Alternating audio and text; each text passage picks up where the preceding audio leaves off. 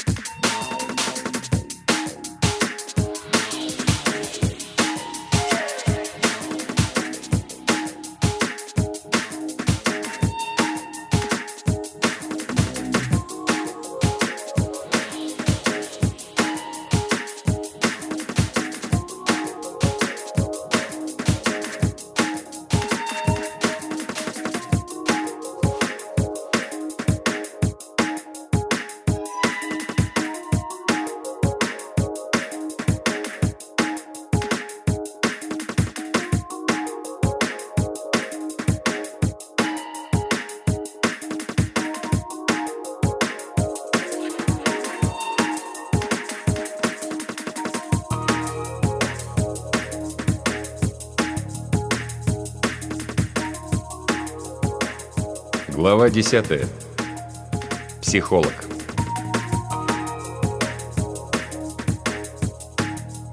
Достаточно ли сомнений в здравости рассудка, чтобы признать себя вменяемой? То есть считается, что если человек боится, что сошел с ума, то с ним как раз-таки все в порядке. А сумасшедшие не сомневаются в своей нормальности. А если сомнения терзают тебя каждый день? Как быть, если мысль о собственном безумии из формы риторического вопроса постепенно переходит в форму обоснованного сомнения.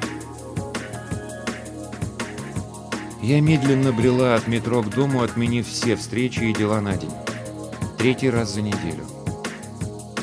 Проблема была в том, что я не могу попасть в метро. Вообще. Ни в какое время суток. Началось все с феерического появления в моей жизни дар ветра. После первого визита этот человек буквально преследует меня – кстати, вот еще хороший вопрос. А человек ли он или моя галлюцинация? Отбросим пока этот вопрос как несущественный и будем считать его человеком. Он проникает ко мне в квартиру. Я вижу его в магазине, покупая продукты. Наконец, я непременно сталкиваюсь с ним по дороге к метро. Иногда мы ведем диалоги, иногда молчим, иногда вежливо раскланиваемся. Это тоже несущественные детали. Важно, что, подходя к метро, я оказываюсь в неимоверной толпе, которая увеличивается с каждым мгновением, и все мои попытки проникнуть внутрь ни к чему не приводят. Как в дурном сне я проталкиваюсь вперед, взмокаю от усилий, работаю локтями, но с каждым движением оказываюсь на шаг дальше от входа. Время суток значения не имеет, я экспериментировала. Такси намертво встают в пробки на выезде из двора моего дома. Троллейбусы и автобусы ломаются у ближайшего светофора. За последний месяц я точно выяснила только одно. Если мне нужно куда-то добраться, сделать это можно только пешком. На первый взгляд это не криминально, я всегда была домоседкой и стремилась организовать свою жизнь таким образом, чтобы поменьше суетиться и не тратить время на дорогу. Клиентов принимаю дома. С друзьями и подругами тоже по преимуществу встречаюсь дома. Во всяком случае, если бы мне кто-то сказал, что все мои перемещения будут ограничены пешим ходом, я бы даже не расстроилась. И только теперь, когда это происходит со мной, я поняла, как заблуждалась на свой счет. До фитнес-клуба пять станций метро. По московским меркам в двух шагах, но пешком не находишься. До редакции на радио час на метро, и понятно, что передача с моим участием пошла коту под хвост. Две недели я была больна, а потом просто отказалась от участия. Не говоря уже о выходах в свет, книжных презентациях, встречах с коллегами и обо всем том, что происходит между делом, чего я просто не замечаю. Остается только поглумиться над собой. Столько лет доказывала всем и каждому необходимость жить осознанно, с пониманием простых координат, кто я, где я, как на самом деле устроена моя жизнь, какими ресурсами на самом деле я располагаю и чего хочу. И вот теперь обнаруживается, что про свою жизнь я не знала самых элементарных вещей. На мобильнике сработал сигнал-напоминалка. Через час у меня очередной клиент.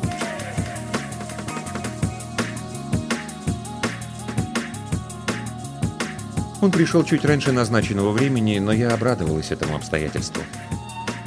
С нашей последней встречи он сильно изменился, осунулся. В глазах появился лихорадочный блеск, веки красные, как после длительной бессонницы. Довольно известный писатель, работает в жанре фэнтези, эксперт по компьютерным играм. Помнится, как кто-то из коллег в шутку говорил, что все творческие люди невротики-профессионалы, научившиеся извлекать прибыль из своих неврозов, и поэтому им не нужны психологи, если уж они спрыгивают с катушек, то сразу в психиатрию. Едва устроившись на диване для клиентов, писатель тревожно, запинаясь на каждом слове, спросил. «Вы прочитали мой э, дневник?»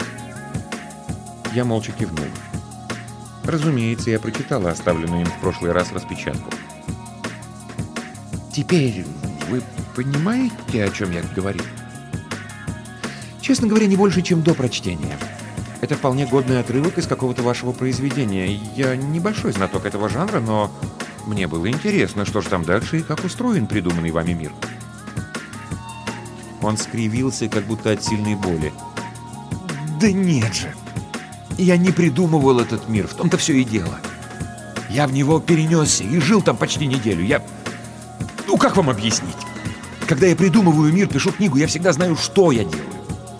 В остальное время я отвожу ребенка в школу, хожу на работу в редакцию, разговариваю с женой, сплю, наконец, в собственной постели, чищу зубы. Что там еще делают люди в нормальной жизни? Это был почти дословный повтор того, о чем мы уже говорили. Помнится, в прошлый раз я спросила, как он перенесся в тот мир, и писатель понес откровенную околесицу. Попробуем зайти с другой стороны.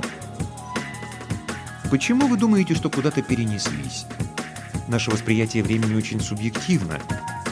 Он нетерпеливо прервал меня. «Так вот я же и толкую об этом! Меня нигде не было целых пять дней! Жена с ума сходила от беспокойства. И у нас был крупный скандал. Она решила, что я играл все это время, забыв обо всем на свете. Но ведь если я играл, то это должно было где-то быть. Нужен компьютер, так? И знаете, я, конечно, эксперт по играм, но я не сумасшедший, не псих.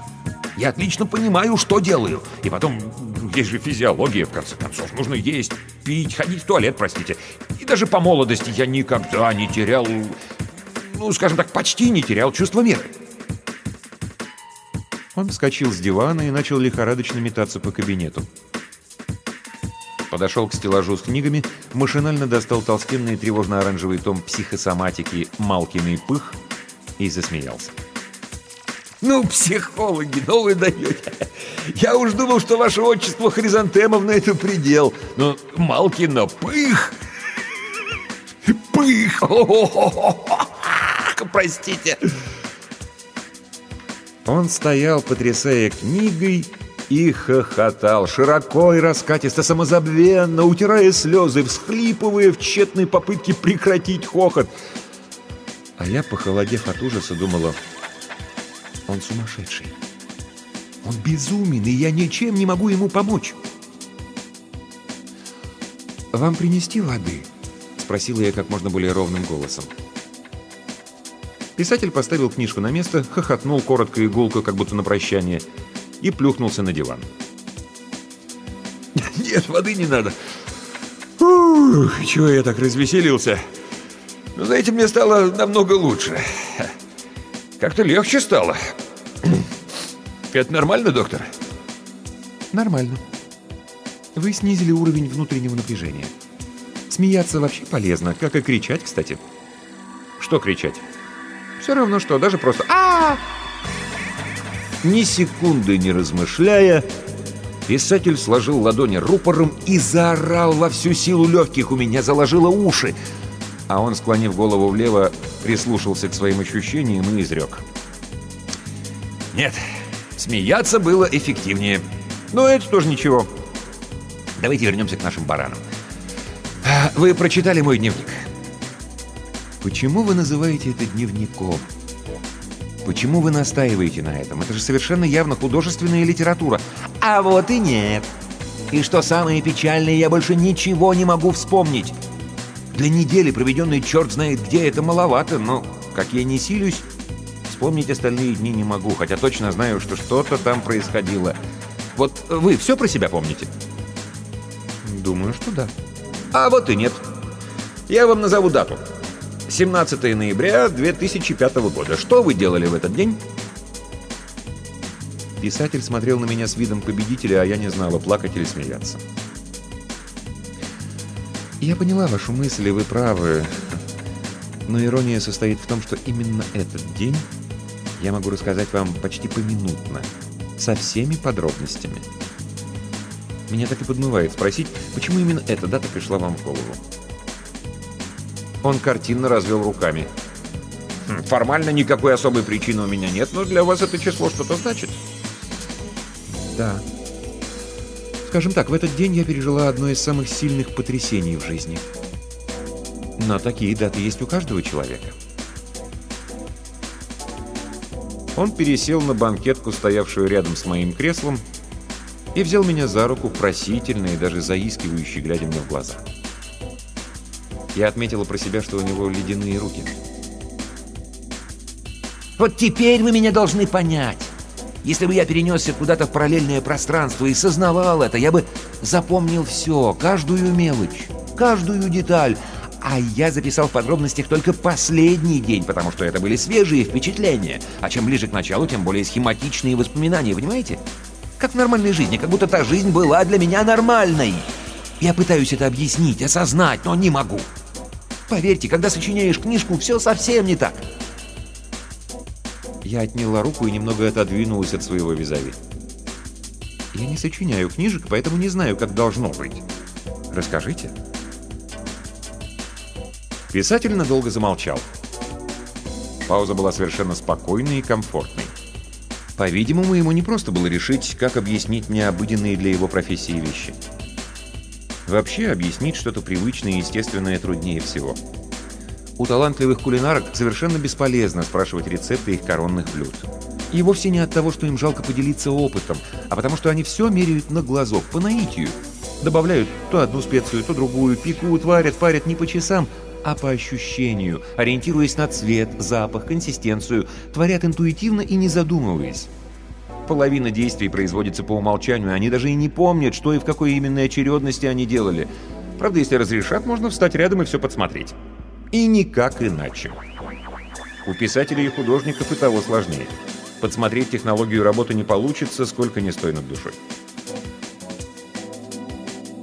«Ну, возьмем, к примеру, мир», — неожиданно прервал молчание писатель. «Да, я вот задумался, чем отличается придуманный мир от реального?» «Когда я придумываю мир, я все про него знаю и могу ответить на любое «почему». И если в моем мире ветер дует, когда деревья качаются, то в местности, где деревьев нет, не будет и ветра. А реальный мир известен мне намного хуже. Более того, чаще всего я понятия не имею, почему он устроен именно таким образом, каким устроен и не задумываюсь об этом. Поэтому я абсолютно уверен, что однажды оказался в другой реальности. Спросите меня, почему нодцы сохраняют способность к активным действиям после смерти? Характерно ли это только для воинов или распространяется и на других представителей этой расы? И я не смогу вам ответить, я не знаю. То есть ответ, конечно же, существует, но мне следует расспросить кого-то знающего. Понимаете, Придуманные миры ограничены только логикой и широтой кругозора Творца. Автор всегда может дать ответ на любые вопросы, и этот ответ будет верен.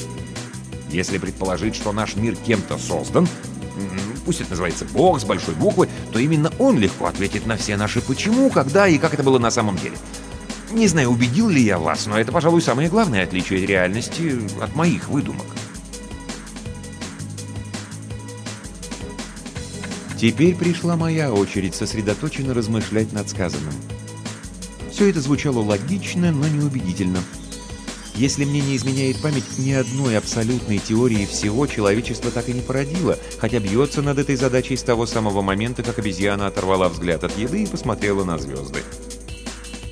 С другой стороны, что может помешать мне придумать какую-то вселенную не до конца, просто не вдаваться в подробности? И вообще, самое главное, не терять связь с реальностью, что бы ни случилось. Давайте попробуем исходить из того, что это вы никуда не переносились, потому что это противоречит всем законам физики. Он запальчиво воскликнул. «Ну уж нет, мы не будем из этого исходить.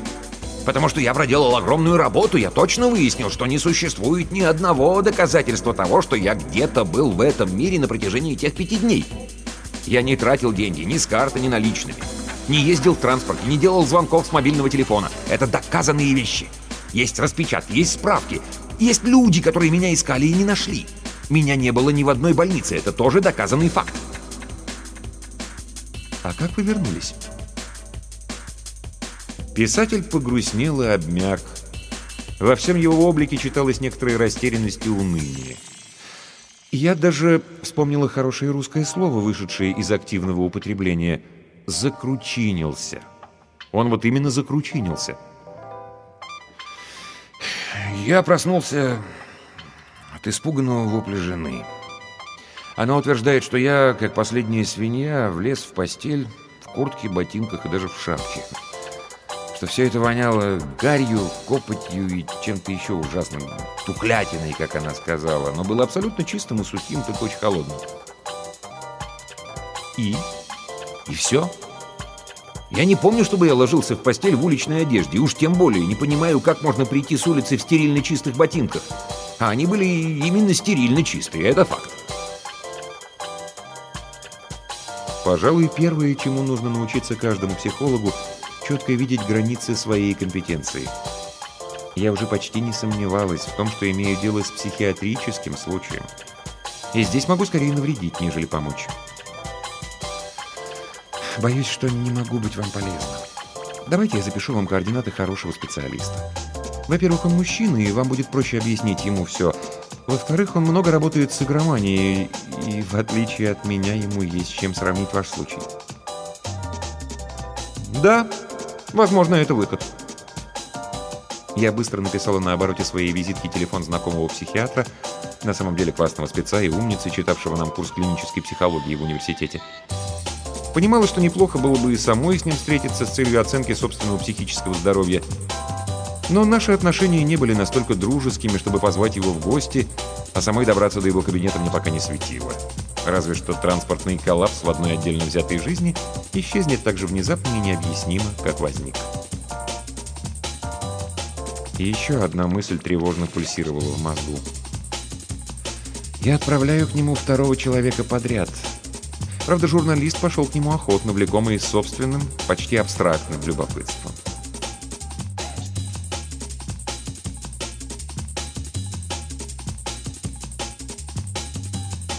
Дневник писателя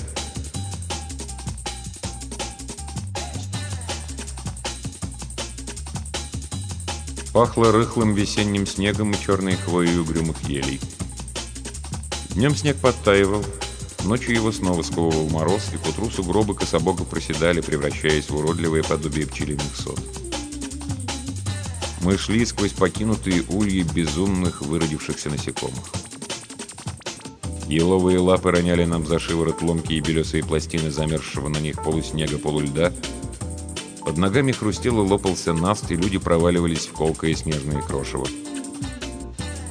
Позади гремела, бухала и ревела битва голосами голодных драконов и гигантских труп, установленных в днищах летающих городов. Там, на верхнем ярусе замка скалы, на продуваемой ледяным ветром балконе стояла тварь с серебряными лицами и посылала вниз отряды летающих лодок. Я шел окруженный кошмаром смерти. Семеро из 15 нотских наемников были уже мертвы, и их держала здесь только клятва, скрепленная заклинанием. Маг Нотцев шел чуть в стороне от остальных, держа перед грудью свой тонкий изогнутый посох. Тот, кому они поклялись служить, был еще жив, и они упорно ломились сквозь хрустящие снежные пластины в поисках упавшей неподалеку летающей лодки. Брогана и его мать захватили в наглую, свалившись сверху на легких полупрозрачных летающих лодках, вынырнувших из-за огромных крыльев боевого дракона, на бреющем полете прошедшего над дорогой, по которой шла колонна принца жертвы. Люди в зеркальных шлемах выкосили первый круг охраны в считанные секунды и сцепились с нотцами. Луэра сделала то единственное, что можно было сделать в той ситуации, и, развернув повозку, помчалась назад, к лагерю армии. Здесь ее и поджидала засада. «Мальчишка еще жив!» — пропыхтел Рэнсом. Его всегда аккуратная черная бородка превратилась в мутную сосульку.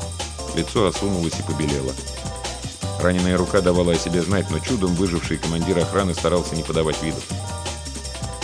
Нотцы неутомимо шагали вперед, влекомые одним им ведомым чутьем к месту падения лодки. «Конечно, жив!» — кивнул я на мертвецов. «Вопрос в том, надолго ли?» «Смотри туда!» Ренсон вытянул руку с зажатым в ней тонким кинжалом. «Видишь там на вершине?» «Я видел» и старательно отгонял от себя мысли о том, что придется подниматься к чернеющим на фоне вымершего до прозрачной голубизны неба гнутым башням проклятого замка. Мало мне того, что тварь пригнала сюда замок-скалу, так еще все это случилось рядом с замком культа черных елей. Замок считался заброшенным, но разве можно быть в чем-то уверенным, если речь идет об этих безумцах, которых опасались даже душители с пыльных равнин страны желтых дорог? И тут же рядом с замком что-то мелькнуло. Слабый отблеск, отраженный полоской стали или зеркальным забралом одного из воинов Сереброликова. А может, просто случайный отблеск на изломе скалы? Слюда на солнце заиграла. Но я знал, что обманываю сам себя. Впереди гортанно закричали на Нотском, и мы с Рэнсоном побежали на крик. Побежали это громко сказано. Мы сопя ломились сквозь сугробы туда, где вокруг упавшей лодки уже собрались наемники. Мертвецы стояли поодаль, глядя неподвижными глазами вдаль. Охраняли остальных. Командир Нотцев, беловолосый невысокий крепыш, отошел в сторону, открывая нам обзор. Полупрозрачный корпус лодки треснул посередине, и из него вытекала сероватая слизь. Пилот старался посадить смертельно раненое существо как можно мягче, и это ему почти удалось, но сыграл злую шутку все тот же слежавшийся в хрустящие пласты снег. По нему лодка заскользила, ее развернула и впечатала прямо в раскинувшую толстые нижние ветви черную ель. Я задумчиво смотрел на сидящего в пилотском кресле мертвеца. Ветви пробили ему горло и грудь, и сейчас медленно втягивали в себя сочащуюся по коре кровь. Я знал, что несколько часов спустя от тела останется только обтянутый прозрачной кожей скелет, а с ветвей дерева закапывают медленные тяжелые капли. Ель потеплеет, оживет, распушит иголки, смакуя нежданные жертвоприношения. «Идти наверх!» — с жестким акцентом сказал командир наемников. «Дести мальчик!» Женщина сзади. Нога подвернут. Их вести быстро. Я молча кивнул. Мы переглянулись с Ренсоном. Ждать подмоги? Неизвестно, будет ли она. Битва продолжала греметь позади в долине. И, судя по поднимающимся клубам густого черного дыма и тяжелым темно-красным проблескам, пытавшимся его прорвать, ее накал рос. «Вперед! Сохраняем осторожность. «Мертвых пускаем первыми», — скомандовал я, и мы двинулись вверх по тропе. Мертвые нотцы бежали неуклюжей, но сноровистой трусцой. За ними бесшумно скользили, используя деревья как прикрытие их живые товарищи. Мы с Рэнсоном бежали за ними по тропе, прикрывая друг друга. Мой боевой браслет пульсировал, сигналя о том, что где-то поблизости есть враг. Живой враг. Но пульсация была неопределенной и только сильнее нервировала. Видимо, кто-то прикрывал противника, маскируя их намерения. Или это сам лес давил, душил, и осколок древнего кристалла начинал вибрировать ему в такт. Нехорошие здесь были места. Очень нехорошие. Я не кстати вспомнил легенды, ходившие о черном лесе и замке на вершине скалы, и вздрогнул. Говорили, что именно здесь тоньше всего граница между нашим миром и теми сферами, из которых приходили ночные ползуны, летатели, твари, служащие теперь сереброликому, и демоны, что хохоча сводят с ума одиноких путников. Недаром культисты выстроили свой замок именно здесь. Нас встретили там, где я и рассчитывал. Тропа поворачивала, выводя нас к склону горы, купавшим в незапамятные времена валунам, за которыми так удобно укрыть воинов. С верхушек которых так удобно послать стрелу или сгусток драконьего пламени. Раскаленная струя, выпущенная из бронзовой трубы, исписанной сдерживающими рунами, ударила вшедших первыми нотцев. Мертвецы горели молча, продолжая стремительно мчаться к валунам. Огонь свалил лишь одного из них, остальные исчезли из виду. Отвратительно воняло паленым волосом, сладко горелым мясом. Зазвенела сталь, раздались первые крики. Плеснуло на снег красным. Вслед за мертвецами мы ворвались на тропу. Стремительным выпадом Ренсон поразил в горло набегавшего на него воина в странных пластинчатых доспехах, топорщившихся по краям острыми плоскими иглами. Их было не менее двадцати. Большая часть бросилась на наш отряд, но несколько человек выцеливало сверху мишени, направив вниз бронзовые трубы с драконьим пламенем. Гортанно каркнул маг, направляя посох на вершину ближайшего валуна. Взвизгнув, камень лопнул, разлетелся на осколки. Каменная шрапнель хлестнула по сторонам падали сраженные обломками люди. Трещало дерево, висела в воздухе каменная пыль. Я застыл посередине тропы, стиснув зубы, и ждал, когда мне снесет голову. Все закончилось так же стремительно, как и началось. В лесу снова воцарилась тишина.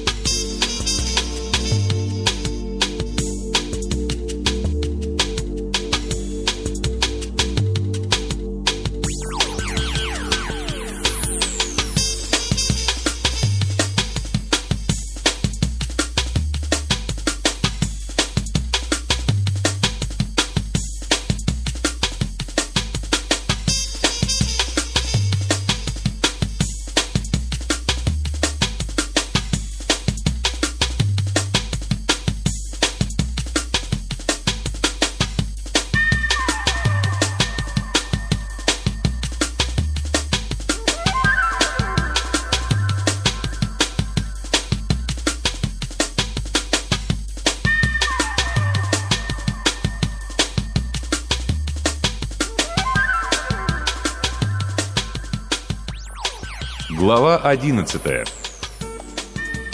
Психолог. Ровно в полдень позвонил Марк. Мы знакомы с ним миллион лет, и это, кажется, единственный человек, с которым мне ни разу не довелось поссориться, хотя нарываюсь я довольно регулярно. Поводов и даже причин для ссоры всегда предостаточно. Он ужасно ко мне относится с такой альфа-самцовской снисходительностью. Частенько я чувствую себя рядом с ним ужасной дурой — Через раз он ненавязчиво дает мне понять, что на самом деле я нифига не понимаю в жизни, и вообще наивная оптимистка и мечтательница совершенно игнорирует равенство полов как таковое и попытку расплатиться в магазине за мои собственные покупки в его присутствии пресекает беспардонным образом, разве что подзатыльника не отвешивает. Чтобы иметь право хотя бы наполовину вышеперечисленного, мужчина, по-моему, должен хотя бы на мне жениться. И то не факт. Пылкие проповеди о психологических границах и соблюдении дистанции он совершенно игнорирует. Однако выслушивает их с явным удовольствием и даже кое-что наматывает на ус. Остается добавить, что вообще-то он друг моего бывшего, ухитрившийся сохранить отношения с нами обоими, не потратив на это дело ни единой нервной клетки.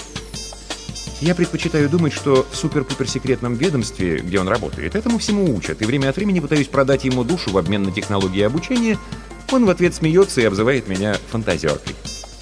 И, кстати говоря, он также единственный мужчина, не выболтавший за 10 с лишним лет ни единой стоящей тайны. Кое о чем я догадываюсь, во всяком случае мне нравится так думать, кое-что он как бы выбалтывает, и не будь я профессиональным слушателем, я бы даже купилась, но глаза его выдают. Холодные, трезвые, цепкие. Впрочем, когда он не играет в свои игры, он смотрит на меня с удовольствием и даже с нежностью — а кроме того, я почему-то уверена, что стоит мне заверещать «Обижают!», как обидчиков сметет с лица земли. И так ровно в полдень позвонил Марк. С какого-то неизвестного номера, но это скорее традиция. «Привет. У тебя сегодня как?» «Марк! Как я рада тебя слышать. Я сегодня работу работаю, но если надо, перенесу все, а потом все остальное». «Я к тебе часов пять заскочу, лады. Привезти чего?» «Не смей! Еда в доме есть, и все остальное тоже есть». «Замуж не вышла еще?» «Вышла восемь раз, но уже вернулась. Балбес!» «Но бывает». До пяти успела принять троих человек и даже ответила на письма. Ровно в пять вечера заверещал домофон. «Марк приехал!» Он ввалился в квартиру нарочито грузно и шумно. «Все цветешь?» «В смысле, покрываюсь плесенью?» «Фу на тебя совсем!» Как нормальная женщина должна встречать мужчину?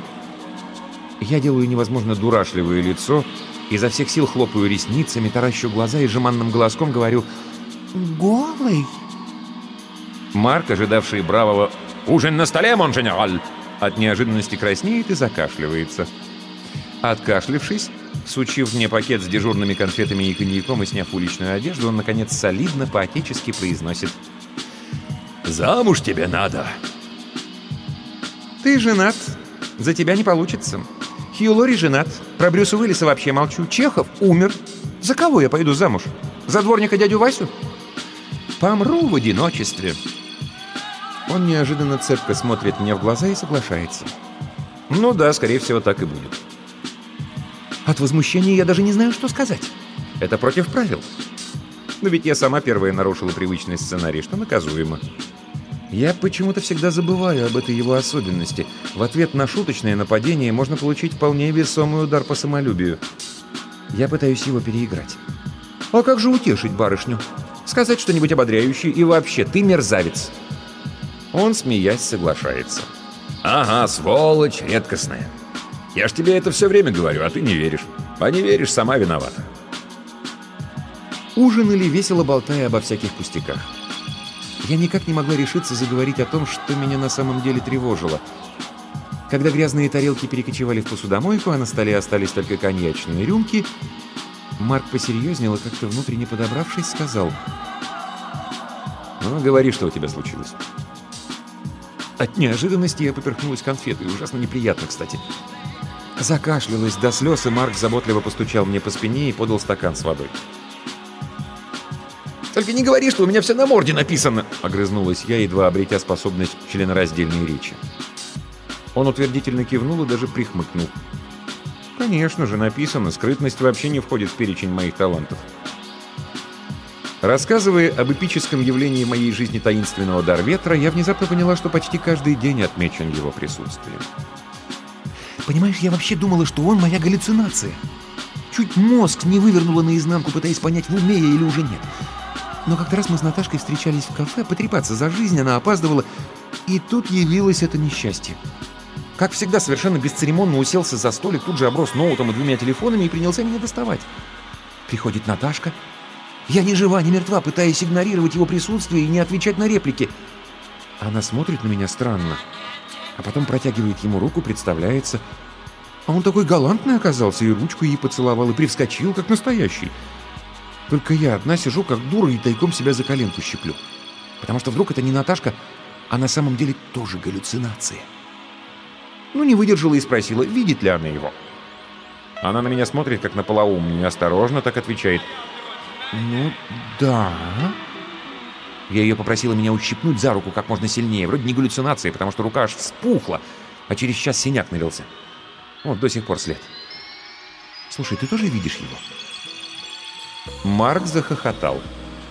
Что, синяк тоже может быть галлюцинацией? Чисто теоретически, да. И ты тоже можешь быть не настоящим, а воображаемым другом. И вообще у человека на самом деле нет критериев для определения реальности происходящего, потому что вся наша реальность – продукт деятельности мозга. Мы от него целиком зависим. И выйти за его пределы, чтобы выяснить, корректно ли он отображает мир, не можем. Научный факт. Марк смотрел на меня с нескрываемым снисходительным удовольствием. Ну да, как на юного Дауна, любимца семьи. Но тогда какая разница, галлюцинация твой дар или нет? Я вздохнула. Вот всегда так. Формально Марк прав, а на самом деле просто издевается самым бесстыдным образом. Разница есть и большая. Если он реальный человек, то он меня преследует, и я не могу понять, зачем и почему. И как он вытворяет все эти странные вещи, включая толпу у метро. Чтобы это все провернуть в реальной жизни, нужны фантастические деньги. Но тогда должна быть цель. Вот. И я подумала... Ну, то есть я хотела... Хотела тебя попросить как-то помочь мне с этой проблемой. Марк одобрительно обнял меня за плечи. «Молодцом. Растешь над собой. Просить он научилась. Почти. То, что с тобой происходит, неплохо и нехорошо. Просто это происходит. Я расскажу тебе кое-что, но очень прошу. Никому и ни при каких обстоятельствах говорить это не надо. Следующий час я молчала, а он говорил. Тщательно подбирая слова и не реагируя на мои испуганные взгляды и восклицания. То, что он рассказал, не укладывалось ни в какие рамки здравого смысла, и скажи это любой другой человек на планете, я бы высмеяла его и порекомендовала бы полечиться у психиатра. Его предупреждение хранить все в тайне было совершенно излишним. Трудно рассказать то, что не укладывается в голове и вообще непонятно. Как-то удалось примириться с двумя положениями. Наш мир, который мы привыкли считать единственно реальным, претерпевает необъяснимые изменения под воздействием какой-то альтернативной реальности. Уже сейчас и в ближайшее время должно произойти нечто, что окажется либо концом света, либо началом новой эпохи, либо пройдет как корень. Только этой корью переболеет не человек и даже не человечество, а планета Земля. Каким-то образом в этом всем задействованы лабиринты и башни. Незаметно для себя я выпила три или четыре рюмки коньяка и сильно захмелела. Мною овладело беспричинное веселье и молодецкие удали серии «Море по колено». Я даже принялась изобретать способ спасения всего от неизвестно чего в одной отдельно взятой реальности. Заскучавший Марк решил сменить тему. «А скажи-ка мне, как психолог, может ли человек одновременно ощущать себя двумя разными людьми?» «Марк, ты с дуба рухнул!» Ты же вроде материалист и прагматик, грамотный взрослый мужик. Даже в кино человек ощущает себя разными людьми по очереди а не одновременно. Хотя это все на 90% бред и сказки. Спокойно, не ори. Я тебя внятно спрашиваю, может ли быть так, что человек идет навстречу с кем-то, то есть он уверен, что идет навстречу с кем-то другим, но на самом деле этот другой тот же самый человек, и при этом встреча происходит. И человек уверен, что ему передали нечто очень важное, но на самом деле никто ему ничего не передавал. Слушай, ну это не ко мне. Это психиатрия. Я не знаю, галлюцинации, например. Или что-нибудь комбинированное. Бред, а потом галлюцинации. Или в обратном порядке. Марк слушал меня с нескрываемой досадой. А если точно известно, что с точки зрения психиатрии человек здоров? Симулянт. Или мистификатор. Ко мне такой тут один трижды приходил. Всю душу вымотал. Первый я, второй я, провалы в памяти, вариативная реальность. В анамнезе бытовой алкоголизм и марихуана. Вот и все объяснения. Марк был серьезен, как священник на похоронах. А можно поподробнее? Что за человек? Нет, нельзя. Во-первых, режим конфи... конфиденциальности. А во-вторых, я тебе говорю, что вся эта мистификация разводила чистой воды, тем более, что он же... Я осеклась на полуслове. Марк светски улыбнулся и пригубил коньяк. Журналист. Ага, интересно. Все, прекращаем этот разговор. И вообще, мне он мог сказать все, что угодно. Я же не проверяю, кто он там на самом деле. Может, не журналист вовсе, а просто великовозрастный балбес. Дворник. Он слушал меня и улыбался. И смотрел теплыми-теплыми глазами. Помимо воли я расслабилась и через минуту уже не могла понять, что меня так сердило и что вызвало такую бурю негодования и тревоги. Это Марк! Он приехал в гости, и все хорошо. Все так, как я люблю. Тепло, защищенность, безусловная нежность. «О, мать, да тебя совсем разморило!» Его голос звучал будто издалека. Знакомый, надежный голос мужчины, защитника, покровителя. «Слушай, а в этой самой начавшейся мутации предусмотрена возможность перемещения между реальностями, раз уж есть какие-то другие реальности?»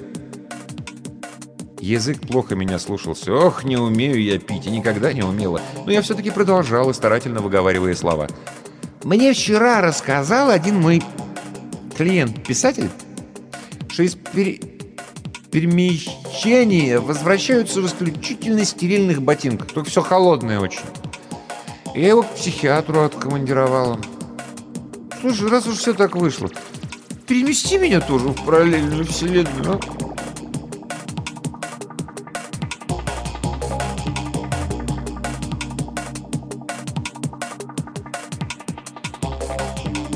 Проснулась я утром с дикой похмельной головной болью. В собственной кровати, как была в джинсах и майке. Вероятно, Марк перед уходом как-то переместил меня из кухни в спальню. Воображение упорно рисовало дикую картину, как он отнес меня на руках. Но здравый смысл, соизмеряя среднюю мужскую грузоподъемность с моим весом, упорно настаивал на менее романтическом сценарии. Растолкать меня до состояния способности переставлять ноги вполне возможно. Правда, мне никогда не удавалось напиться до беспамятства. Да и бутылка коньяка была наполовину полная. К ней был прицеплен стикер. «Опохмелись, не выпендривайся». Кофе, столовую ложку коньяка и все как рукой снимет. Позвоню. Прочитала записку с невероятной нежностью и сделала, как велено, без малейшей рефлексии и раздумий. Помогло. Было во вчерашнем разговоре что-то тревожное. Какая-то неправильность. Но стоп, одернул я сама себя. Это же Марк. Самый лучший друг и самый надежный мужчина на свете.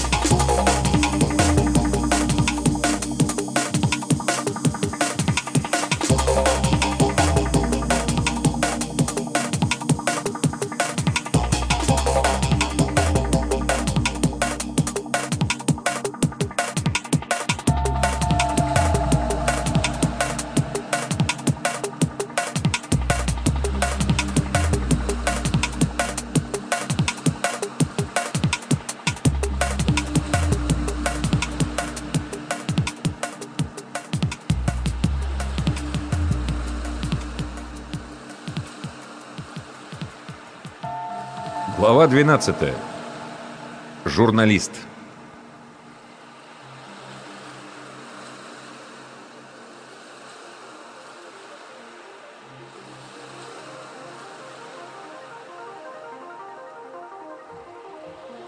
Если в чем-то есть логика, то я ее нахожу рано или поздно. Но эта история меня замучила окончательно. Закономерности в происходящем обнаружил всего две, и обе не радовали. Интервалы уменьшаются, и я не помню, что происходило со мной до переключения. Больше всего бесило, что процесс в принципе управляем. Это я очень хорошо осознал во время своих походов к психологам и психиатрам. Как только приходил к ним, а это, судя по записям, случилось не менее четырех раз, происходило переключение. Как будто кто-то не хотел, чтобы я знал то, что говорили врачи. Перекопал весь интернет за этот бессонный месяц. Перебрал массу науч-поп-теорий, но кроме банальных струн, червоточин, бесконечного подмножества вселенных и прочей бла-бла-блы, ничего не нашлось. Рабочая версия. Меня регулярно перебрасывает в другую ветку моей жизни, на которой я мог бы оказаться, сделав что-то не то, что я сделал. А через какое-то время возвращает назад. Но что именно является триггером? Какие действия влияют на пересменку? Где я настоящий? Первое время еще примерно помнил, в какой реальности что происходило, а потом запутался. Чтобы хоть как-то ориентироваться, завел второй аккаунт в Твиттере, определяя свои текущие координаты по нему. Как только понимал, что это опять случилось, смотрел, с какого аккаунта писал в последний раз и переключался на другой. Оставлял сам себе метки вроде смс в телефоне и напоминаний в календаре, потому что после каждой пересменки у меня были получасовые провалы в памяти, и такие подсказки помогали восстановить цепочку событий. Я не продажный журналист, но продажные футболки у меня есть. Иногда приходится делать то, что совсем не хочется, причем публично, и это, к сожалению, часть работы. Редко, но все же случается, что бывает стыдно. Некую грань, назначенную самим для себя, я никогда не перехожу, но когда понимаю, что придется немножко дать совести поддых, надеваю специальную майку. На ней изображен какой-нибудь символ продажности, обычно что-то американское. И как только я ее надеваю, то все, я в домике, меня ничего не парит. Делайте со мной что хотите, спокойно, нет чувства стыда, я в трансе. Но в этот раз, когда я нашел себя с микрофоном, в руке на сцене было не по себе. По всем признакам я вел какое-то продажное мероприятие, шутил шутки, которые не хотел шутить, и видел перед собой людей, которых не хотел видеть. Но майка была не продажная, обычная, черная. Это очень странное и тревожное чувство, когда одна часть сознания уже понимает, что происходит, а другая еще нет. Ты хочешь что-то изменить, исправить, но ничего не можешь сделать. Всеми твоими движениями управляет старый «я», а новый «я» лишь начинает осознавать, что происходит, и в первое время может лишь наблюдать, постепенно забирая управление в свои руки. Нечто похожее у меня было во время наркоза. Самое удивительное — это, конечно, речь. Я никогда не сбиваюсь. Говорю то, что должен, и, кажется, ни разу не получилось пересменкой застать меня врасплох. Аплодисменты стихли. Я широко улыбнулся и, щурясь от яркого света, представил елку, привычно пошутив, что она только прилетела из Борисполя и к нам ненадолго, ведь у нее завтра Прованс. Как только я вышел за кулисы, оглохший и ослепленный, в кармане завибрировал мобильник. Сообщение в Твиттер, посланное самому себе же. Встреча в ресторане с бывшей черная футболка, клетчатые штаны, аккаунт первый. Я посмотрел на штаны, хипстерские в клетку. Забрался поглубже в календарь и обнаружил, что алармы установлены с интервалом в один час. Перемотал назад, раньше были через два часа, еще раньше через три и четыре. Вздохнул и выставил следующую напоминалку через 30 минут. Введу концерт, черная футболка, клетчатые штаны, аккаунт номер... Открыл тви клиент, посмотрел, кто выставлен основным. Номер два, конечно же. Интервалы уменьшаются. Сейчас первый я встречается с бывшей в ресторане, а я второй я, вероятно, на этом корпоративе. Хм. Все случилось в течение последнего часа, раз я даже не успел переодеться. Как это произошло? Наверняка я подменяю ведущего из-за форс-мажора. Тот либо заболел, либо опаздывает. Интересно, что сейчас происходит со вторым «я»? Мне хотелось пообщаться с бывшей и узнать, что она обо мне думает. Но я это узнаю либо после того, как вернусь на ту ветку сознания, либо вообще не узнаю. Такое случалось все чаще. Какие-то куски какой-то из своих жизней помню, а какие-то нет. Провалы непредсказуемы, и это сводит с ума. Хотя больше всего, конечно, пугает, что переключения становятся чаще. И так по полчаса соображаю, кто я и где я, а если начну прыгать туда-сюда каждую минуту... Захотелось виски.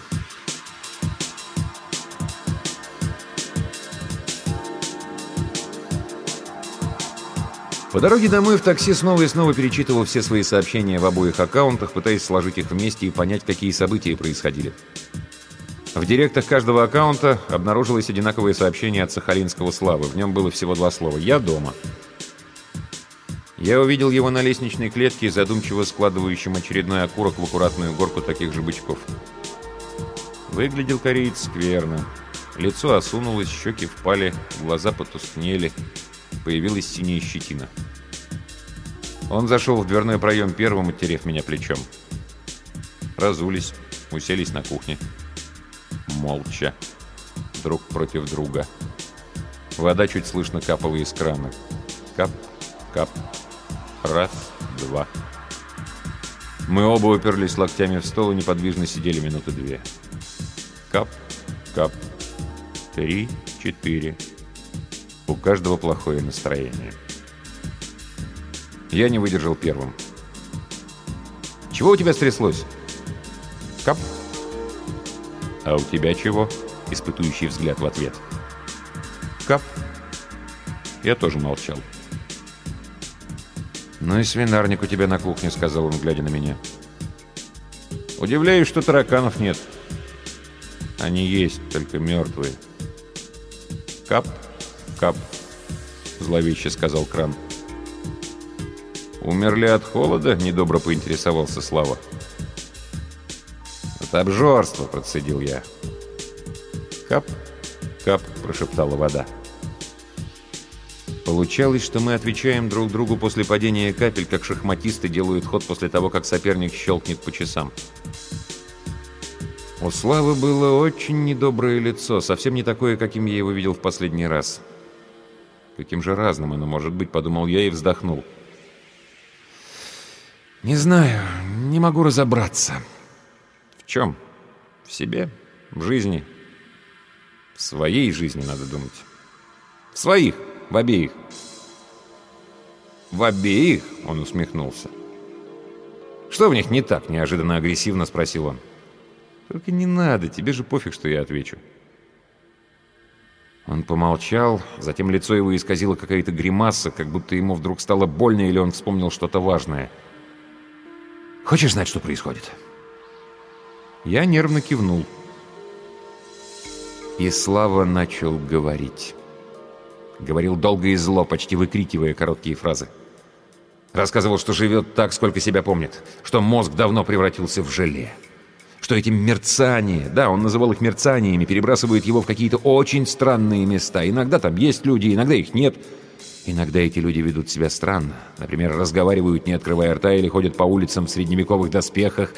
Прямо в таком виде ловят такси и покупают пиво в ларьках, ставя щиты и мечи в специальные пазы у каждого магазина. А иногда... Иногда он оказывается в таких страшных местах, что хочет поскорее забыть о них. «И сколько их у тебя?» — спросил я. «Жизни?» «Не знаю». Слава опустил голову вниз и закрыл лицо руками. «Много». «Когда ты прыгаешь, ну, переключаешься, ты все помнишь? Как это происходит?» «С памятью все непонятно, непредсказуемо. Но я могу предвидеть за несколько минут до того, как все случится». И что происходит? Мир меняется. Люди меняются. Они становятся ярче, как будто внутри них что-то загорается. Свечение нарастает, усиливается, от людей исходят лучи. Они превращаются в какие-то цветовые вспышки, что ли. Это очень красиво. Слушай, Слава, я осторожно взял его за плечо. А ты знаешь, когда это происходит? В смысле, почему? Какая здесь логика?» Он вяло улыбнулся. «Логики нет. Может, и есть, а я ее просто не понимаю. Но я точно выяснил, что существуют такие же, как я, которые не вспыхивают, остаются прежними. И я точно знаю, что с ними надо быть вместе. Я их ищу в каждом новом месте, где оказываюсь. Зачем они тебе? Рядом с ними он помолчал, выбирая слова. «Рядом с ними я не слетаю с катушек. Не мерцаю, пока мы вместе. Это как передышка. Нормальная жизнь. Потом они тоже. Что тоже? Начинают мерцать. Передышки становятся короче. Я на секунду почувствовал себя очень маленьким, не знающим жизни мальчиком, зеленым курсантом перед прожженным дембелем. Я такой же, да? Как ты? И это из-за тебя. То есть из-за того, что ты меня нашел и устроил себе передышку? Он кивнул, не глядя мне в глаза. Значит, ты когда-то тоже был нормальным, и тебя кто-то так же нашел, как ты меня. После чего ты начал мерцать. Это же бред, это ведь не жизнь. «Только не надо меня жалеть, ладно?» — почти прошипел он, крепко стиснув зубы. «Да кто тебя жалеет, урод? Я тебя ненавижу! Ты использовал меня, нашел и использовал, и не оставил мне выбора!» «У тебя был выбор. Всегда. И сейчас есть. Только никто не знает, что он выбирает на самом деле. Все последствия в отдаленной перспективе». «Я хотел разобраться, как дальше жить!» «И стоит ли вообще дальше жить?» Хм. Да. На самом деле ты хотел не выбирать. Хотел и хочешь все и сразу. Чтобы время было бесконечным, 48 часов в сутки, так ведь? А ты не хотел бы? Слава посмотрел затравленно, как зверь, загнанный в угол. Теперь нет.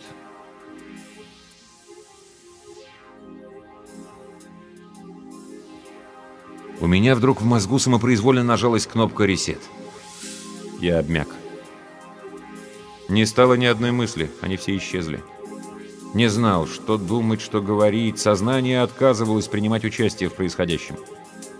Шутка, прикол, сто раз говорил и слышал от других. Лучше бы в сутках было 48 часов, чтобы на все хватило. «Ау!» Он потряс меня за плечи. «Хочешь не переключаться? Хочешь побыть с собой долго, чтобы иметь возможность подумать?»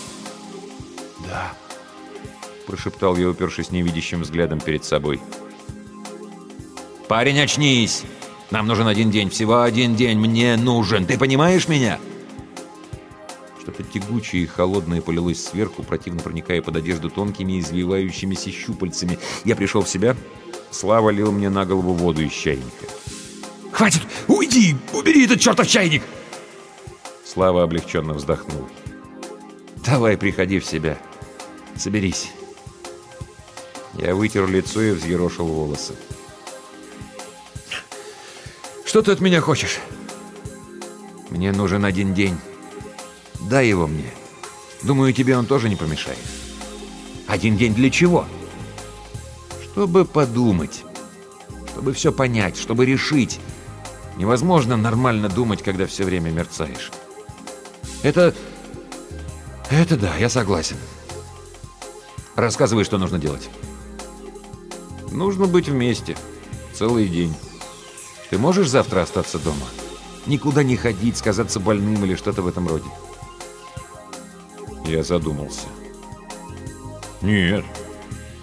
Вот как раз завтра нет, не получится. Завтра плотный, жесткий день, причем с утра, с посольства. Ну ладно. Слава обреченно почесал затылок. У нас все равно нет другого выхода. Кажется, я начинал потихоньку приходить в себя. Что конкретно ты предлагаешь? Что значит быть вместе? Быть вместе в одной комнате, в пределах видимости, в пределах слышимости? Как эта херня работает? Между нами могут быть препятствия? Ну, не знаю, стена. Сколько метров должно быть друг до друга? Слава помолчал, задумался.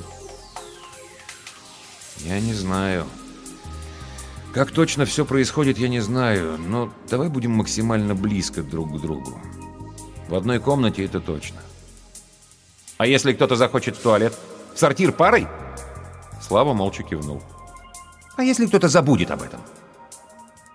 Он все так же, молча и не мигая, положил на стол наручники.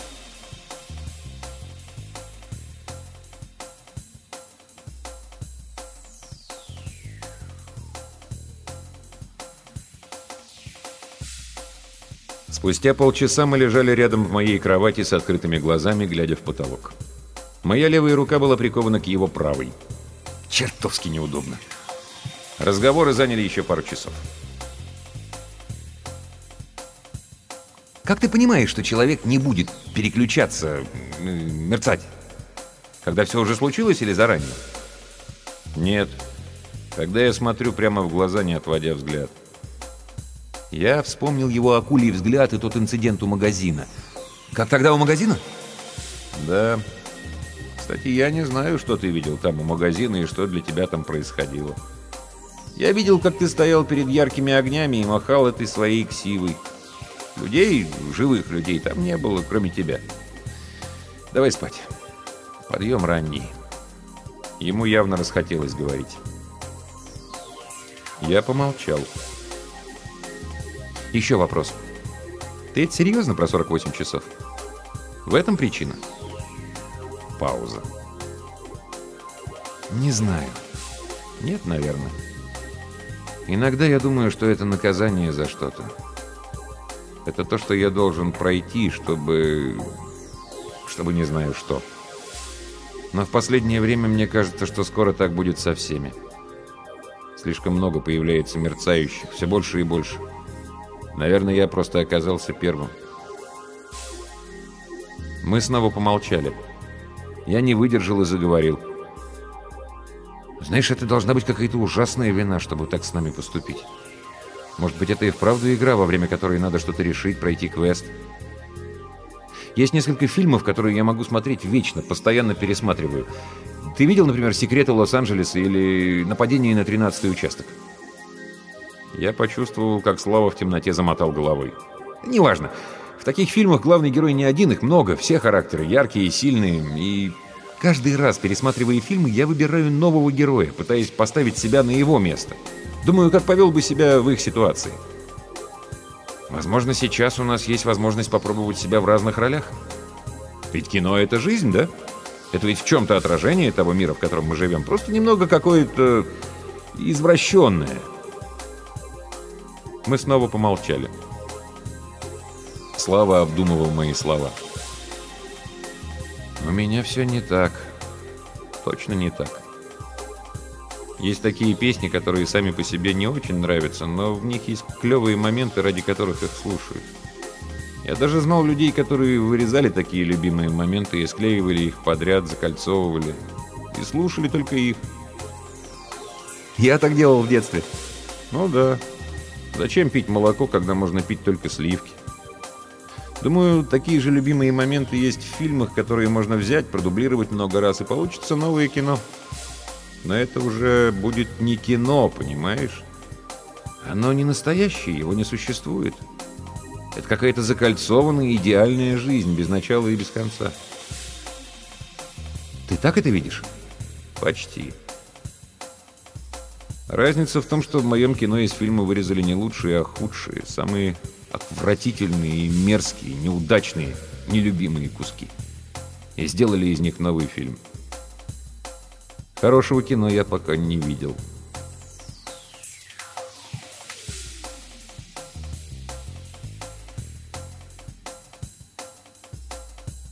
Тот жуткий день весь был как в тумане. Я проснулся в том же неважном состоянии, плохо соображал, выражался несвязно, выглядел ужасно. Не помню всего, что случилось, в памяти остались лишь какие-то бессвязные фрагменты. Задача казалась не самой простой, но и не невозможной. Надо было всего лишь провести целый день с человеком такого же пола, иногда держась за руки. 9.00 в метро в час пик, когда толпа несет людей в разные стороны, мы, не сговариваясь, взялись за руки. Как будто были все еще в наручниках. Люди смотрели на нас странно, но нам было плевать. У входа в посольство я оглядел Славу. Он был одет в мою одежду, которая мне уже мала, но на нем все равно смотрелась мешковато. Потом долго объяснял охраннику, что этому надо пройти со мной. Охраннику Слава не понравился, я его понимаю. Отсутствующий взгляд, никаких эмоций, может, террорист? Разговаривать кореец не желал, так что мне пришлось соврать, что он не мой. Сказал, что это ему нужно улетать, а я сопровождающий. Вроде убедил, и мы проникли внутрь, хотя обыскали его с пристрастием. 10.52. Метро, улица 1905 года. Редакция. Выписал Славе пропуск на свое имя. На утренней летучке представил как стажера, который будет у нас обучаться. Пока час обсуждали рабочие вопросы, кореец сидел за моим компьютером, раскладывал пасьянс, глядя невидящим взглядом монитор. Летучку провел сумбурно и невнятно, постоянно сбиваясь и отвлекаясь на него. 14.18 Обед, разумеется, был деловым. Обсуждали горящий контракт. С их стороны коммерческий директор и бухгалтер, с нашей и я, и кореец. Я представил Славу как своего коллегу по проекту, но особого энтузиазма мое сообщение не вызвало. Его никто не знал, и вел он себя странно. Разговор сразу не задался. Во время беседы я понял, почему все так напряжены. При детализации договора выяснились особые пункты сметы, которые надо было вынести за пределы формальных договоренностей, чтобы контракт сложился. А тут новый странный человек, который ничего не ел, пил только воду и напряженно смотрел в окно. Собеседники переглядывались и нервничали. Параноики хреновы. Затем Слава вдруг встал и сказал, что ему нужно выйти. Я извинился и тоже встал из-за стола, понимая, как это идиотично выглядит. Слава уверенно шел, почти бежал по направлению к туалету, я еле поспевал за ним. Войдя внутрь, он сказал, показывая на кабинку, «Мне надо, очень надо туда, живот!» Он резко открыл дверь и рывком втащил меня внутрь. «Ну, come on!» Я еле развернулся в тесной кабинке и уткнулся носом в дверь. Более нелепо я себя в жизни не чувствовал. Ну и разумеется, когда мы выходили вдвоем из одной кабинки, встретили других страждущих. Я готов был провалиться сквозь землю. За столиком уже никого не было. Ребята ретировались, даже не доев обед. Мы так расплатились.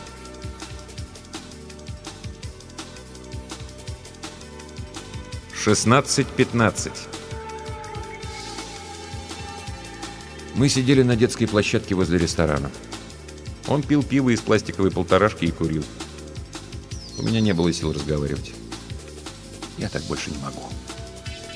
Зато у Славы, похоже, настроение улучшилось. «Я уж и забыл, как это бывает», — он смачно рыгнул, «когда не боишься, что все исчезнет. Когда ты можешь придумать длинную, красивую мысль, думать ее, не дергаясь, что она внезапно оборвется. Ты чё такой никакой?»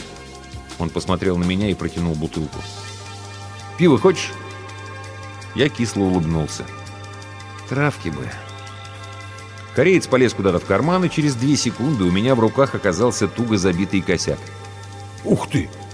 Как его не нашли при досмотре в посольстве?» Я затянулся. Полегчало. «Ну что у нас дальше по списку?» — весело спросил Слава. Я нашел в телефоне фотографию Алевтины, единственную, что у меня была, и молча показал ему. «Красивая. У тебя сегодня с ней секс?» «Ну, извини. Хотя...» «Да нет, никакого секса. Мне поговорить бы. Пока я все помню и понимаю». «Говно вопрос. Думаешь, куда меня деть?» «Просто сяду за соседний столик спиной к вам. Делов-то». Я открыл в телефоне календарь и показал ему цепочку ежедневных напоминалок, каждая из которых была выставлена на 16.30. «Как быть вот с этим?» «Чего?» Он не понял, взял телефон из рук, поднес к лицу и прочитал вслух. «Не звони ей!» Затем отвратительно заржал. «Ты что, дебил? У тебя каждый день в полпятого выскакивает сообщение «Не звони ей»?» «Лечиться тебе надо, чувак!» «Да пошел ты! Это из-за тебя все!» «Ладно, ладно», — примирительно сказал он. «В чем заморочка-то?» Я как раз с ней встречался, когда меня в первый раз переключило.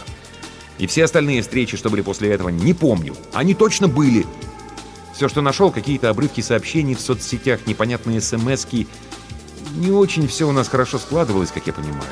Ну и подумал, раз это все с тебя началось, может, пока ты здесь, мне надо еще раз увидеться.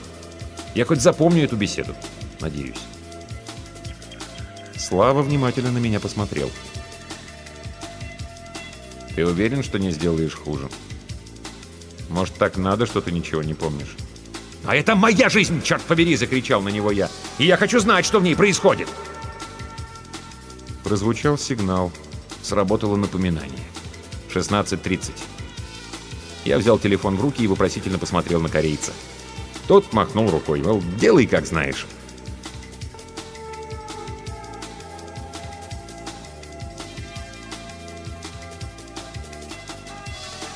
18.05. Пришлось пропустить хорошие столики в уютном кабинете, потому что двух подряд свободных там не было, чтобы мы со Славой заняли их. Уселись на проходе, по которому постоянно сновали официанты, и посетители, но других вариантов не было. Спиной друг к другу, я лицом ко входу. «У меня кружится голова», — тихо сказал я. «Ты сам этого хотел», — так же тихо ответил он. Именно в этот момент появилась она. Стояла, озираясь по сторонам. Я привстал и поднял руку. Пока она шла, я любовался ею. И правда красивая, яркая, свежая, но печальная. Она села и, сразу не снимая куртки и не здороваясь, беспокойно спросила. «Ты как? Неважно, выглядишь очень бледный». «Все хорошо», — сказал я и уткнулся в свои виски. «Зачем хотел видеть?» — не очень дружелюбно спросила она. «Я она села так, как будто собралась уходить или пришла ненадолго. На меню даже не посмотрела. «Не знаю. Соскучился, наверное». «Соскучился, значит». В этих ее словах было столько всего разного, нехорошего. Укор, презрение, боль, что-то еще. Я сразу почувствовал себя виноватым и так и не решился поднять на нее глаза. «Ну, слушай, ты много мне чего говорил. Много чего писал. Теперь я скажу, ладно? А ты слушай и не перебивай. Раз уж соскучился». Она начала говорить сбивчиво, эмоционально, видимо, и впрямь накипела. Я закрыл глаза и попытался вспомнить ту самую встречу, с которой все и началось. И для меня, и для нее. Вспомнил, что она была в синем платье с яркой помадой на губах. Рассказывала про Амстердам и всякие глупости. Я попытался вспомнить чувства, которые к ней испытывал, но не получилось. Они вообще были? Черт, что же там происходило между мной и ею в этот месяц? Где я накосячил? Чем мог ее обидеть? Тем временем Блонди заводилась, говорила все громче, в ее голосе появились металлические обвиняющие нотки. Я открыл глаза и попытался услышать, что она говорит. «Кто сейчас передо мной? С кем я говорю? Может, это и не ты вовсе, а твоя циничная копия из Твиттера? Ты понимаешь, что останешься в истории для большинства именно тем ужасным подонком из Твиттера, которого не интересует ничего, кроме сисек и виски? А то, что я знаю, умрет со мной так? Или это был не ты? Где ты, настоящий?» Я читаю тебя и не понимаю, знаю ли этого человека. Тот ли это парень и кто я для тебя? Очередная блонди из Твиттера? Или кто-то важный, о ком молчат и сохраняют только для себя? Я даже не знаю, кто ты для меня. Существует ли вообще тот человек, которого я люблю и которого совершенно не понимаю? В голове кто-то рявкнул мужским басом «Здрасте!». Я почувствовал, как воздух стал тяжелее. Слава заерзал за моей спиной, мне стало очень некомфортно, захотелось как можно быстрее бежать отсюда. Я почувствовал какую-то угрозу, что-то должно случиться. Вернее, что-то уже случилось, что-то необратимое и катастрофическое, что я не могу исправить ни здесь, ни там, что бы я ни делал. «Да посмотри ты хоть на меня, в конце концов!» — услышал я. Я посмотрел прямо в ее глаза. Большие, зеленые, цвета бутылочного стекла. Длинные ресницы, а на них слезы. Глаза постепенно начали менять окраску. В зеленый добавили каплю желтого, они начали светлеть. То, что случилось дальше, было самым красивым, что я видел в своей жизни. В человека, живого человека, добавили новую краску, и она начала медленно расходиться по телу. Начали менять цвет волосы, переливаясь от светлого к желтому, оранжевому и красному. Они превратились в осенние листья. Затем лицо. Оно засветилось изнутри, и я подумал, что Алевтина сейчас окажется ангелом.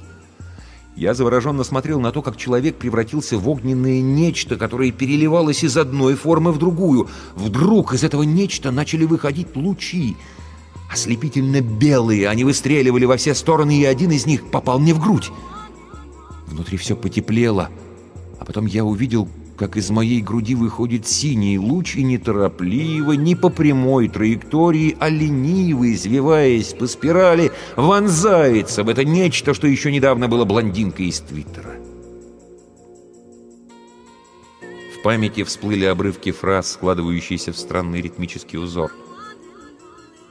У вина должен быть бледно-золотистый цвет. Пепси же сладкая. Я начала тупо гореть. Вам девушку поменять? Где ты настоящий, которого я люблю? Кап, кап, кап, кап прошила очередью комнату.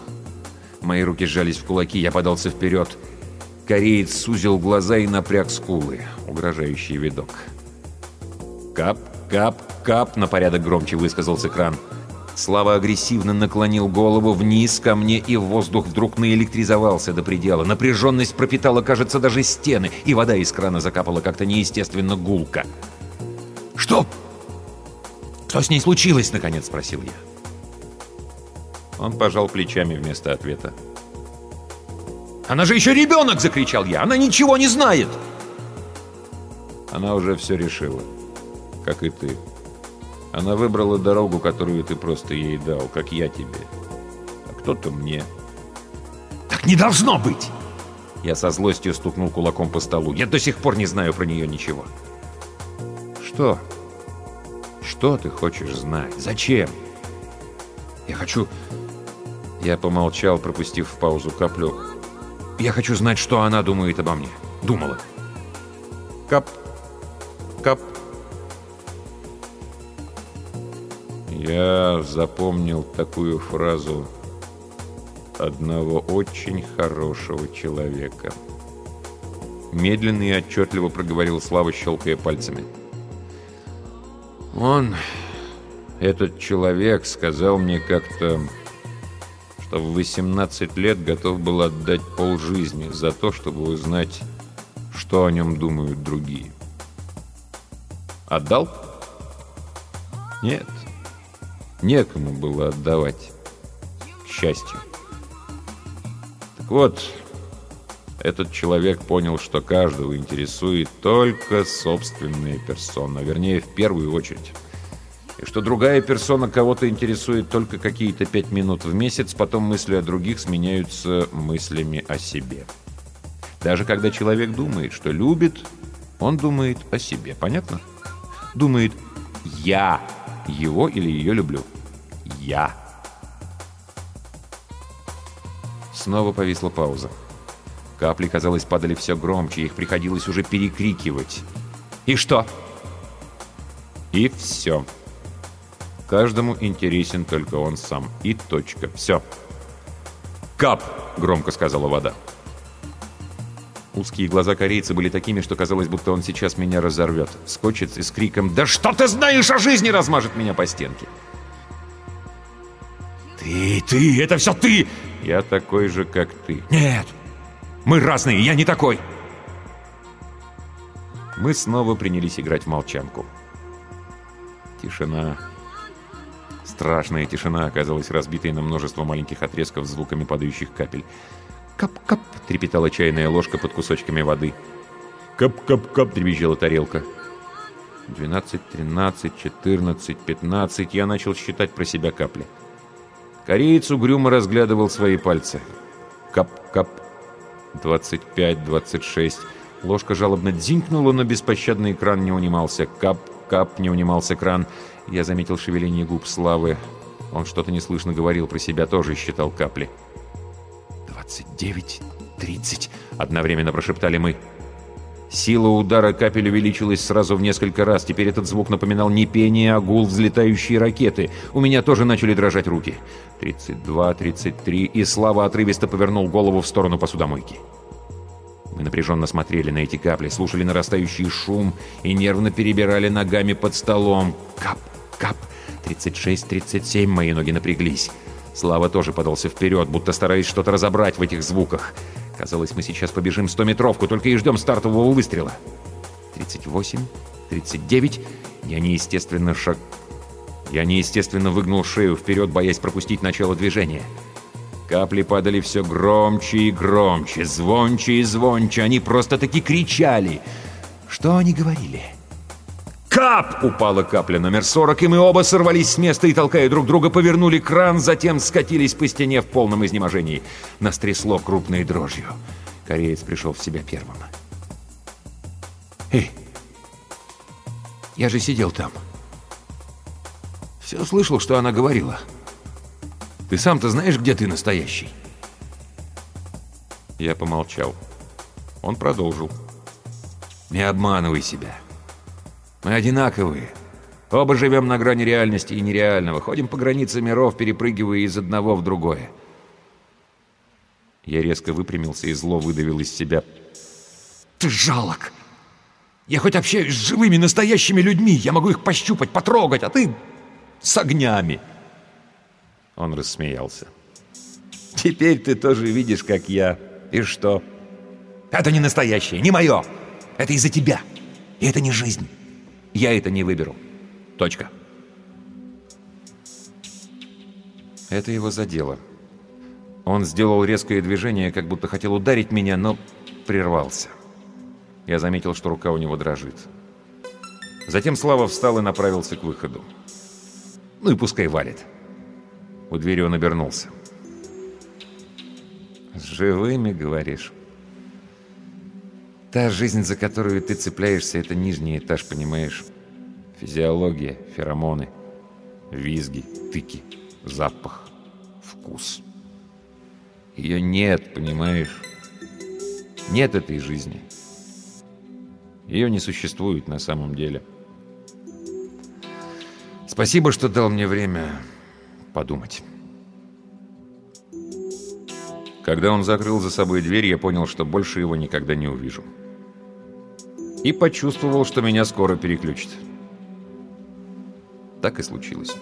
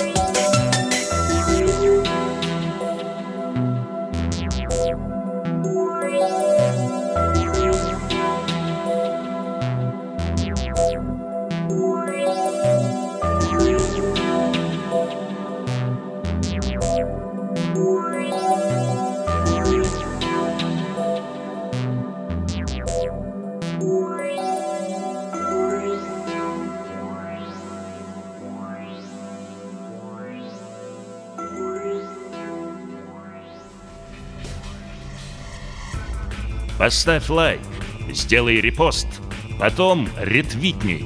И только после этого слушай продолжение книги на podster.ru.